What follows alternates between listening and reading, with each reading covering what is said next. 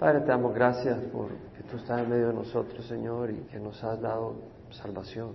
Y Señor, nos llamas a reunirnos, a alabarte, a orar. Realmente a través de estas reuniones, Señor, podemos ser fortalecidos y lavados, corregidos, animados.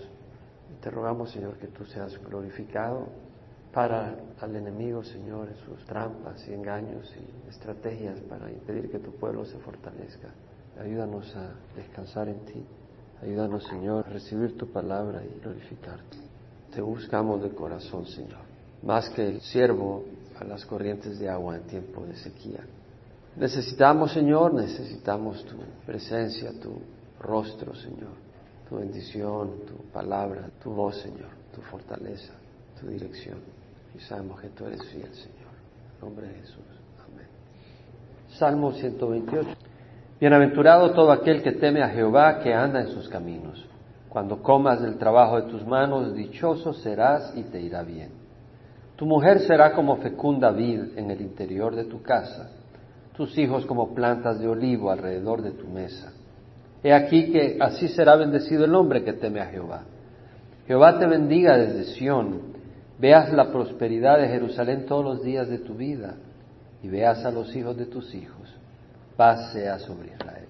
Este es un cántico de ascenso gradual, uno de los salmos que cantaba el pueblo de Israel, los peregrinos, cuando iban de sus ciudades, de sus aldeas a Jerusalén para celebrar las fiestas, ya sea la Pascua, Pentecostés o tabernáculos. Y el salmista, cuyo autor no sabemos acá, dice, bienaventurado todo aquel que teme a Jehová, que anda en sus caminos. Bienaventurado. La New American Standard Version dice, how blessed, qué bendecido. O la New Living Translation, qué. La palabra en el hebreo hesher quiere decir bendecido, alegre. Y es una exclamación, oh, qué alegre, cuán alegre, qué feliz. Y la palabra viene del hebreo ashar, que quiere decir ser recto, por ejemplo, un camino recto, o poner algo rectamente, a plomo, caminando recto hacia adelante, por ejemplo, es un verbo, caminar en el camino recto y correcto. Interesante. También quiere decir hacer a alguien afortunado, pronunciar a alguien feliz y afortunado. Me llama la atención que el verbo relación tiene dos significados, una ser recto, caminar recto, y la otra pronunciar a alguien afortunado, feliz. Qué interesante, porque las dos cosas se relacionan. El que camina rectamente es afortunado. Es el verdadero afortunado. El que se gana la lotería pero está torcido y está mal con Dios no es afortunado. Pero el que camina recto, él es el afortunado. Y ahí viene la palabra Esher, que quiere decir bendecido, alegre. Y dice, bienaventurado todo aquel que teme a Jehová. Todo aquel, no hay acepción de persona, no hay preferencia. Te incluye a ti y a mí si queremos poner atención y darle el temor, el respeto que Dios merece, la honra. Temer a Jehová quiere decir obedecerle, agradarle, evitar ofenderlo. ¿Qué cosas ofenden a Dios para no hacerlo? El que teme a Jehová anda en sus caminos. Tú no puedes decir si yo temo temor a Dios si no andas en sus caminos. Bienaventurado todo aquel que teme a Jehová que anda en sus caminos. El temer a Jehová se manifiesta en la manera en que vivimos y nos comportamos, en el caminar nuestro. El cristianismo es una relación con Dios, lo hemos visto en Gálatas, el fruto del Espíritu. Es una relación, tenemos que estar unidos al tronco para producir ese fruto, la rama al tronco. Y dijimos el domingo que también es un caminar. O sea, es una relación, pero es un caminar donde hay esa relación con el Señor. Y hablábamos el domingo que cuando caminamos a veces tropezas. Es parte del caminar, pero el Señor levanta al que le teme y le ama. Cuando tú realmente conoces al Señor, si estás haciendo algo malo no estás en paz. No puedes estar en paz porque tienes al Señor y no te quedas en el lodo. El Señor te levanta. Proverbios dice, el justo cae siete veces y vuelve a levantarse, pero los impíos caerán en la desgracia. El justo puede tropezar. ¿Cuántas veces perdiste la paciencia el año pasado? No me digas, más de una. ¿Cuántas veces te enojaste por egoísmo? No era una ira santa. ¿Cuántas veces abrigaste algún pensamiento? ¿Viste o dijiste algo que no agrada a Dios? Dios te ha levantado. No te ha dejado en el suelo, porque temas a Dios, quieres honrarlo, no quieres fallar. En el caminar a veces tropezaremos, pero el Señor nos levanta. Y si tú ahorita estás tropezado, Levántate hoy, porque lo único que hay que hacer es pararse. El Señor está aquí para que te pares. Pablo dice, todos nosotros con el rostro descubierto, mirando como en un espejo la gloria del Señor, estamos siendo transformados a su imagen de gloria en gloria, como por el Señor, el Espíritu. ¿Cómo vamos a ser transformados de gloria en gloria? Quiere decir que vamos de imperfección a mayor perfección. Y si estamos imperfectos y no hemos llegado a la perfección es porque todavía fallamos. Y el que no reconoce eso está ciego. Entonces es un proceso. Y tenemos que entender eso para que usemos gracia cuando veamos unos a otros, nos veamos con gracia. Y dice, cuando comas del trabajo de tus manos, dichoso serás y te irá bien. Cuando comas del trabajo de tus manos, asume que trabajas, que no robas. Me llama la atención porque está viendo en el periódico hoy que castigaron a un médico por robar en las tiendas. A un médico, una doctora. Le cancelaron la licencia por 60 días porque se metió a uno de estos moles de Riverside y se puso una cadenita y el tiquete lo tenía escondido debajo del pelo y salió y la agarraron. Una cadena de 160 dólares. Médico, doctora, imagínate, ¿cómo puede estar uno ciego? El que teme a Dios trabaja, no roba, es responsable. Dice, cuando comas del trabajo de tus manos, dichoso serás y te verá bien. Es decir, tú trabajarás y habrá fruto. No va a ser en vano, no vas a arar en vano. Comerás del fruto de tu esfuerzo, Dios te prosperará, cosecharás y te alegrarás. Y dice, tu mujer será como fecunda vid en el interior de tu casa, tus hijos como plantas de olivo alrededor de tu mesa. La vida habla de vino, de alegría. Tus hijos como planta de olivo. El olivo, esa planta verde todo el año, produce ese fruto tan agradable, tan útil. Sacas el aceite en el Medio Oriente, con él te unges la cabeza en el calor del Medio Oriente. Preparas tortas de harina con aceite. Es sanador el aceite en las heridas. Habla de bendición, pues. Es decir, Dios promete bendecir tu hogar. Por lo menos su mano. Él no va a obligar a la gente que le siga, pero al hombre que busca a Dios, Dios va a poner su mano sobre ese hogar. No garantiza que tus hijos o tu cónyuge van a caminar con Dios, pero Él, Señor, le va a mostrar misericordia debido a tu fe. Bueno, ¿qué de las enfermedades? Estaba oyendo a uno de los pastores de Calvary por compartir cómo su mamá de los 25 años pasaba enferma y terminó paralizada y pasaba muy grave, con mucho dolor y un sufrimiento tremendo. Bueno, Sabemos que Dios permite enfermedades en sus hijos para enseñar, para glorificar su nombre o para dar testimonio. Cuando un propósito eterno es mayor, Dios permite las enfermedades. No siente el castigo o disciplina. He aquí así será bendecido el hombre que teme a Jehová. Jehová te bendiga desde Sión. Veas la prosperidad de Jerusalén todos los días de tu vida y veas a los hijos de tus hijos. Paz sea sobre Israel. O sea, el Señor bendice con prosperidad una vida larga y fructífera. El Señor te bendiga desde Sion. Vea la prosperidad, larga vida, vea a los hijos de tus hijos. El Salmo 92, 12 al 15 dice, el justo, el recto, el que teme a Dios, florecerá como la palma, crecerá como cedro en el Líbano. Plantados en la casa de Jehová florecerán en los atrios de nuestro Dios, aún en la vejez darán fruto Estarán vigorosos y muy verdes para anunciar cuán recto es Jehová mi roca y que no hay injusticia en él. El justo florecerá, o sea, habrá bendición en su vida. Crecerá como cedro en el Líbano, no estará desarraigado, estará plantado como un cedro, firme. Florecerá en los atrios de nuestro Dios. Aún en la vejez darán fruto, será fructífero, estará vigoroso y verde aún en su vejez. Pedro en su primera epístola dice, vosotros sois linaje escogido, real sacerdocio 1 Pedro 2, 9 a 10. Nación santa, pueblo adquirido para posesión de Dios, a fin de que anunciéis las virtudes de aquel que os llamó de las tinieblas a su luz admirable. Pues vosotros en otro tiempo no erais pueblo, pero ahora sois el pueblo de Dios. No habías recibido misericordia, ahora habéis recibido misericordia.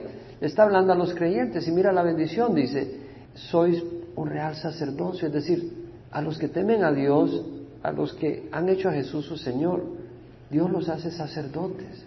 ¿Qué es un sacerdote? Alguien que viene a la presencia de Dios y que puede orar por el pueblo y puede ir al templo a donde se manifieste el Señor y quemar incienso y presentar oraciones. Tenemos una posición privilegiada. Pueblo adquirido para posesión de Dios, somos posesión de Dios. Tú cuidas tus posesiones. Y nosotros somos posesión de Dios. ¿Cómo nos va a cuidar Él? ¿Cómo nos va a bendecir? Nos llamó de las tinieblas a su luz admirable. Dios nos saca de la oscuridad y hemos recibido misericordia. No justicia, porque justicia nos manda al infierno. Pero hemos recibido misericordia. En Hebreos dice, teniendo pues un gran sumo sacerdote, Jesús el Hijo de Dios, retengamos nuestra fe, porque no tenemos un sumo sacerdote que no pueda compadecerse de nuestras flaquezas, sino uno que ha sido tentado en todo, como nosotros, pero sin pecado. Si acerquémonos con confianza al trono de gracia para que recibamos misericordia y hallemos gracia para la ayuda oportuna. O sea, una persona perfecta no necesita un sacerdote que interceda por ti. Una persona débil pero que nunca falla, que tiene debilidad pero sin embargo no falla, no necesita un sacerdote. Cuando aquí habla de flaquezas es aquel que flaquea y tropieza. Y dice, tenemos un sacerdote, sumo sacerdote, podemos venir con confianza al trono de gracia, no para recibir justicia, sino recibir misericordia y gracia para la ayuda oportuna. Es que el cristiano quiere caminar con el Señor. El cristiano está en ese caminar, el que realmente ama a Dios está en ese caminar, pero fracasamos a veces, no fracasamos, sino tenemos la paciencia, decimos lo que no debemos decir, pasa algún pensamiento que no deberíamos de tener en la mente, cosas que no deben de. El Señor está ahí, para eso está el Señor Jesús. Qué bendición. El Señor te bendiga desde Sión. ¿Por qué Sión? Porque Sión era el centro religioso de Israel, Jerusalén. Ahí estaba el templo, ahí estaban las tablas del pacto, el altar de sacrificios para cubrir los pecados. La gente venía al templo a ofrecer sacrificios y, ponerse en paz con Dios, para ofrecer sacrificios por sus fallas. ¿Por qué desde Sion? Porque ahí murió nuestro Señor Jesucristo, pagó por los pecados del mundo. Él mismo llevó nuestros pecados en su cuerpo sobre la cruz, a fin de que moramos al pecado y vamos a la justicia, porque por sus heridas hemos sido sanados. Él llevó nuestros pecados los tenemos que llevar. Paz sea sobre Israel. Los siervos de Dios siempre buscan la paz de Israel. No pueden ser enemigos de Israel. Salmo 129, otro cántico de ascenso gradual. Muchas veces me han perseguido desde mi juventud, diga ahora Israel. Muchas veces me han perseguido desde mi juventud, pero no han prevalecido contra mí. Sobre mis espaldas araron los aradores, alargaron sus surcos. Jehová es justo, ha cortado las coyundas de los impíos. Sean avergonzados y vueltos atrás todos los que odian a Sión, sean como hierba en los techos que se seca antes de crecer, con la cual el segador no llena su mano, ni el recogedor de gavilla sus brazos. Y no digan los que pasan, la bendición de Jehová sea sobre vosotros, os bendecimos en el nombre de Jehová. Muchas veces me han perseguido desde mi juventud, diga ahora Israel. La New American Standard y la Biblia de las Américas dice que literalmente, realmente lo que dice ahí es Muchos han mostrado hostilidad contra mí. Diga ahora Israel, desde mi juventud. O sea, la palabra persecución acá no es necesariamente literal. Puede ser todo tipo de hostilidad, acoso, un hostigamiento, amenazas continuas, enojos e importunidades frecuentes contra ti, insultos, burlas continuas, proceder injusto hacia ti, desprecios, alienaciones, una persecución. No es física, no están corriendo detrás de ti físicamente, pero te están haciendo la vida, pero color de hormiga, que ya no aguantas. Dice, muchas veces me han perseguido, diga ahora Israel. El salmista se refiere aquí a la persecución sufrida por el pueblo escogido de Dios, por Israel, por la nación de Israel. ¿Por qué esa persecución continua? Bueno, Israel fue la nación escogida por Dios para brillar su luz en el mundo de oscuridad.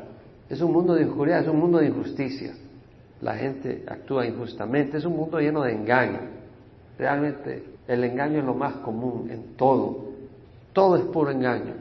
Mira los anuncios. Con esta máquina vas a tener una figura esbelta con 10 minutos al día. ¿Qué máquina te va a dar una figura esbelta con 10 minutos al día?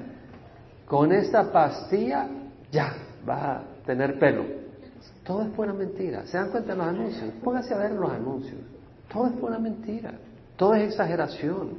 Todo es engaño, es un mundo de engaño. Es un mundo idólatra. Todo es idolatría. Si no son imágenes, es el dinero, el sexo, esto, el otro. Todo es pura idolatría. Un mundo lleno de violencia. ¿Por qué? Porque Satanás está detrás de todo eso. Él es el príncipe de este mundo. ¿Y por qué esta persecución? Porque pues obviamente nosotros somos llamados a hacer luz y eso es opuesto al plan de Satanás, de tener este mundo en esclavitud y oscuridad. Pelea con nosotros. Y peleaba con el pueblo de Dios, quería destruirlo. Otra razón muy importante, porque el Mesías iba a nacer de Israel. Satanás odia a Israel. Si es la madre que dio a luz al Mesías, por decir así. Jesús, el liberador de los esclavos, el verdadero liberador de los esclavos, que está en poder de Satanás, el guerrero que un día vencería a Satanás en la cruz. El rey que un día vendrá a reinar y va a agarrar a Satanás y lo va a mandar al lago de fuego y azufre, lo mismo que a los demonios, para toda la eternidad. Obviamente de que Satanás odia a Israel y odia al pueblo de Dios. Muchas veces me han perseguido desde mi juventud, pero no han prevalecido contra mí, dice el versículo 2. O sea, vuelve a repetir el tema. Pero dice, pero no han prevalecido contra mí. Dios ha protegido a Israel. Sus enemigos no pueden destruirlos por completo. Nunca han podido destruirlos por completo. Y han querido. Por periodos Dios ha permitido que lo opriman por la desobediencia. En el periodo de los jueces, Dios permitió que los moabitas, los medianitas y otras naciones, los filisteos, los tenían oprimidos porque Dios los entregaba a estos enemigos. Y entonces se arrepentían y clamaban a Dios. Entonces Dios los entregaba, pero no los destruían completamente. Los diezmaban, les hacían la vida miserable y a través de eso venía el arrepentimiento. En el tiempo de los reyes, había reyes como Acab y otros reyes malvados y el pueblo se tiraba a la idolatría y Dios traía a los arameos, a los edomitas, a otros grupos que venían y los oprimían hasta que la maldad era tan grande que Dios trajo a los asirios y llevó a Israel del norte al exilio. Luego a Babilonia los llevó al exilio. Pero luego regresaron. Y luego en su terquedad crucificaron al Mesías. Dios trajo a los romanos y destruyeron Jerusalén, pero no totalmente. Luego vino Hitler, mató 6 millones de judíos. Ahora no pudo terminar a todos. Y ahora están de regreso en su tierra. Millones. Rodeados de naciones que los odian con millones y millones y millones de dólares debido al petróleo. Y no pueden destruirlo. Porque Dios tiene las manos sobre ellos. Muchas veces me han perseguido desde mi juventud, pero no han prevalecido contra mí. ¿Por qué los enemigos de Israel no han podido prevalecer, porque Dios es fiel a sus promesas. En Génesis 12, 1 al 3, el Señor le dijo a Abraham, vete de tu tierra entre tus parientes, de la casa de tu padre a la tierra que yo te mostraré, y haré de ti una nación grande y te bendeciré, y engrandeceré tu nombre y será bendición. Bendeciré a los que te bendigan y a los que te maldigan, maldeciré, y en ti serán benditas todas las familias de la tierra. En ti, es decir, en el Mesías. Cuando este salmo había sido escrito, el Mesías no había venido para bendecir a todas las naciones.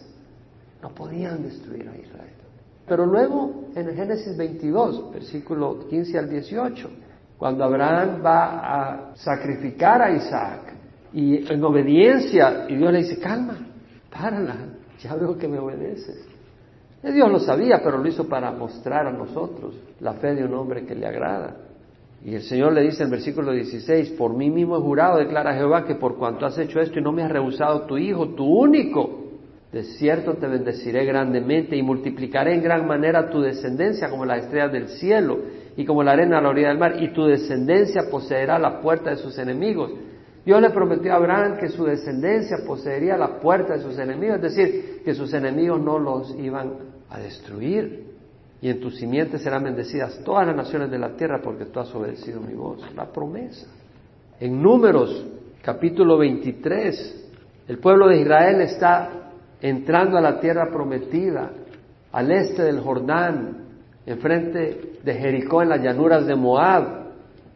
Y vemos en el capítulo 23, versículo 18, que Balak, el rey de Moab, se asusta y dice, este pueblo nos va a lamer como el ganado lame la grama, el monte y manda llamar a Balaam para que maldiga al pueblo de Israel. Y la primera vez que quiere Balaam maldecir, Dios lo termina cambiando en bendición. Y la segunda vez que quiere hacer lo mismo, veamos lo que dice versículo 19, Dios no es hombre para que mienta la profecía que da, ni hijo de hombre para que se arrepienta, lo ha dicho él y no lo hará, ha hablado y no lo cumplirá. Dios prometió bendición al pueblo. Y dice, mira, he recibido orden de bendecir. Si Él ha bendecido, yo no lo puedo anular. Nadie puede anular cuando Dios decide bendecir. Y luego dice, Él no ha observado iniquidad en Jacob, ni ha visto malicia en Israel. Interesante, Israel había pasado murmurando en el desierto, pero Dios estaba mostrando misericordia sobre su pueblo, porque era su pueblo escogido. Está en él Jehová su Dios, Dios está con ellos, y el júbilo de un rey está en él. Dios se regocija con Israel, a pesar que era imperfecto o muero. Dios los saca de Egipto, es para él como los cuernos del búfalo, es decir, los cuernos del búfalo es el poder, la protección, y Dios para Israel es como los cuernos del búfalo. Porque no hay agüero contra Jacob, ni hay adivinación contra Israel. A su tiempo se le dirá a Jacob y a Israel, ve lo que ha hecho Dios. He aquí, un pueblo se levanta como leona y se yergue como león.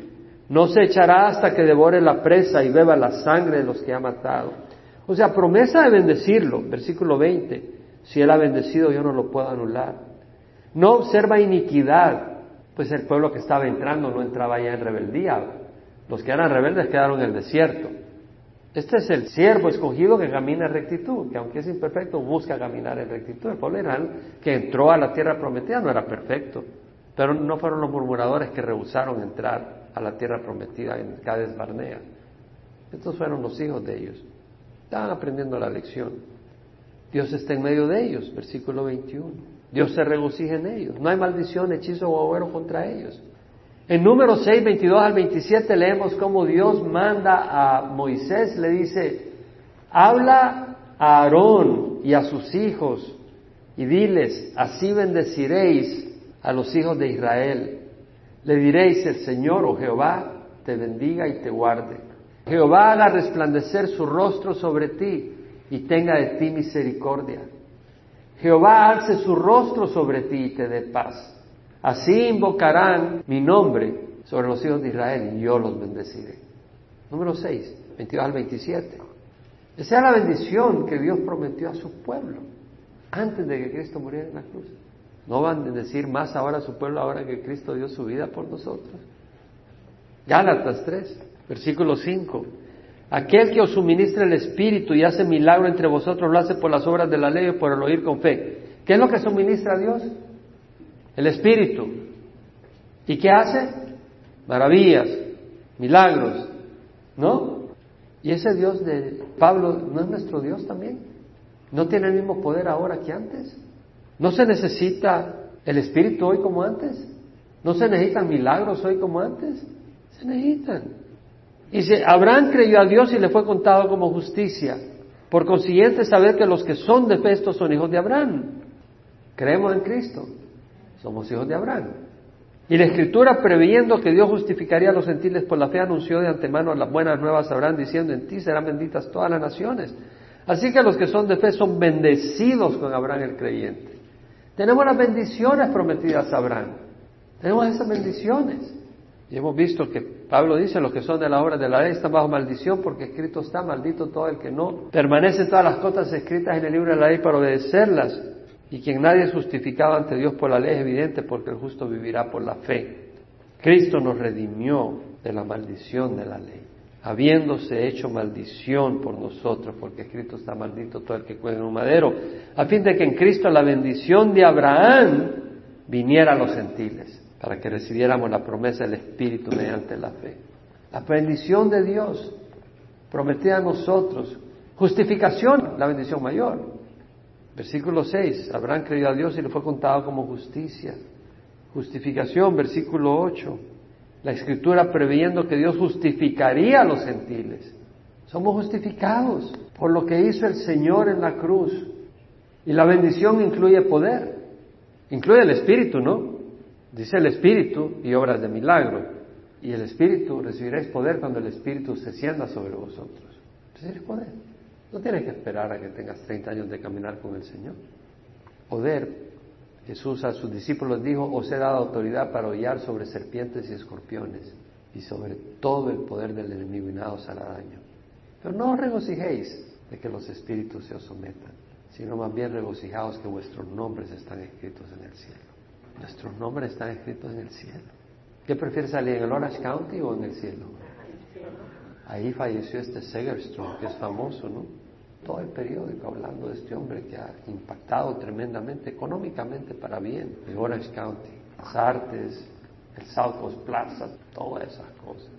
Pero mejor tener el nombre en el reino de los cielos. Ahí sí, ahí vale. La bendición incluye fruto. ¿No es bonito si tú tienes un jardín y está lleno de fruto? La bendición incluye fruto. El fruto del Espíritu es amor. Es decir, si tenemos el Espíritu, va a fluir amor de nosotros. ¿No es bonito? Gozo, gozo. Qué bonito, ¿verdad? Poder sentir el gozo del Señor. Paz, sentir paz. Y también provocar paz. O sea, ser agente de paz. No solo tener paz, pero ser un agente de paz. Ser un agente de amor, ser un agente de gozo. Porque a veces viene alguien y dice, híjole, aquí vino problema. No dices, aquí hay gozo. Y a veces viene alguien y dice, ah, qué bendición, viene ¿Cierto? Provocas gozo. Paciencia, benignidad, bondad, fidelidad, mansedumbre, dominio propio. La bendición incluye libertad. Si permanecéis en mi palabra, verdaderamente sois mis discípulos y conoceréis la verdad y la verdad os hará libres del engaño. Veréis las cosas de otra manera. La veréis tal como deben de ser. Ya no serás engañado. Ya no estarás atrapado en la mentira, en un laberinto. Y la bendición incluye tremendas cosas. En Romanos 8 no me canso de esa sección. Sabemos que para los que aman a Dios, todas las cosas cooperan para bien. ¡Qué bendición! Para los que aman a Dios, todas las cosas cooperan. Esto es para los que son llamados conforme a su propósito, porque los que de antemano conoció, los predestinó para ser hechos conforme a la imagen de su Hijo Jesucristo, para que Él sea el primogénito de muchos hermanos. Nos ha predestinado para moldearnos a la imagen de Jesús. Dios está trabajando. Y a los que predestinó a estos llamó, y a los que llamó a estos justificó, nos declara justo, y a los que justificó a estos glorificó. Nos ha glorificado ya, ¿cómo? Nos ha hecho hijos de Dios. ¿De qué diremos? Si Dios está por nosotros, ¿quién contra nosotros? El que no eximió ni a su propio Hijo, sino que lo entregó por todos nosotros, ¿cómo no nos concederá junto con Él todas las cosas? Hablando de bendición, no promete todo lo necesario. Tal vez no nos dará algunas cosas porque tiene algo mejor.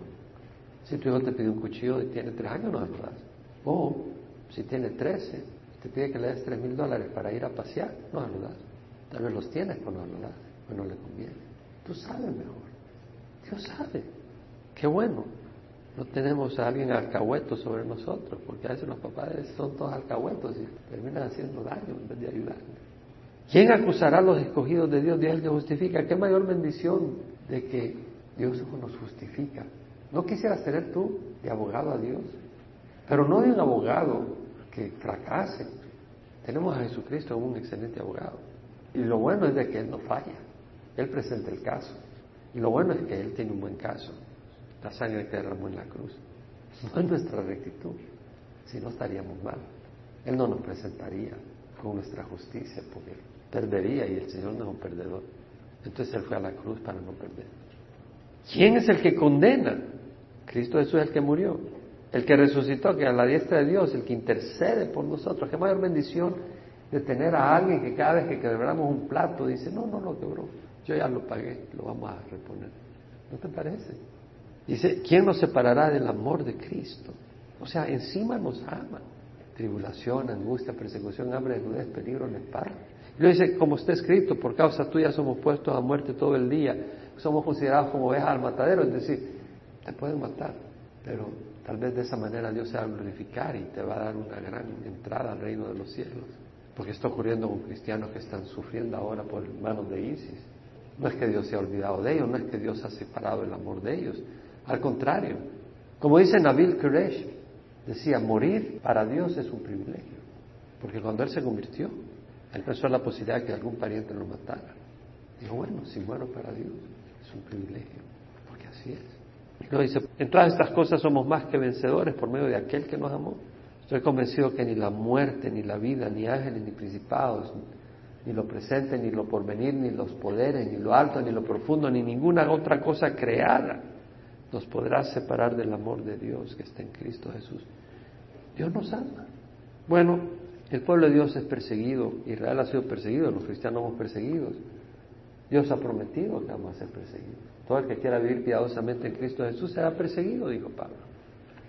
Ahora asegurémonos que nos persiguen no porque somos entrometidos o torpes, o gente indeseable. Veamos lo que dice Pedro, en primera de Pedro, capítulo 4, versículo 12 al 19. Amados, no os sorprendáis del fuego de prueba que en medio de vosotros ha venido para probaros, como si alguna cosa extraña os estuviera aconteciendo. Antes bien, en la medida en que compartís los padecimientos de Cristo, regocijaos para que también en la revelación de su gloria os regocijéis con gran alegría. Si sois vituperados por el nombre de Cristo, dichosos sois, pues el Espíritu de gloria y de Dios reposa sobre vosotros. Ciertamente por ellos se les blasfemado, pero por vosotros es glorificado. Que de ninguna manera sufre alguno de vosotros como homicida o ladrón o malhechor o por entrometido. Aquí vemos. O sea, si nos van a perseguir, que no sea porque somos ladrones. Salimos corriendo de Target que nos están persiguiendo. Me están persiguiendo porque soy cristiano. No, porque andas haciendo shoplifting. Es otra cosa, ¿no? Pero si alguno sufre como cristiano, que no se avergüence, sino que como tal glorifique a Dios porque es tiempo que el juicio comience por la casa de Dios. Y si comienza por nosotros primero, ¿cuál será el fin de los que no obedecen el Evangelio de Dios? Y si el justo con dificultad se salva, ¿qué será del impío y del pecador? Por consiguiente, los que sufren conforme a la voluntad de Dios encomiendan sus almas al fiel Creador haciendo el bien. ¿Estás sufriendo ahorita? Es la voluntad de Dios. Si te está pasando algo y estás sufriendo, es la voluntad de Dios. Clama a Dios, ruégale a Dios, busca a Dios. Refúgiate en el Señor, humíate bajo la mano poderosa de Dios y Él los exaltará en su debido tiempo. Sobre mis espaldas araron los aradores, alargaron sus surcos. Está hablando aquí en nombre de Israel. El sentido es mi espalda está llena de cortadas como si un agricultor hubiera arado grandes surcos.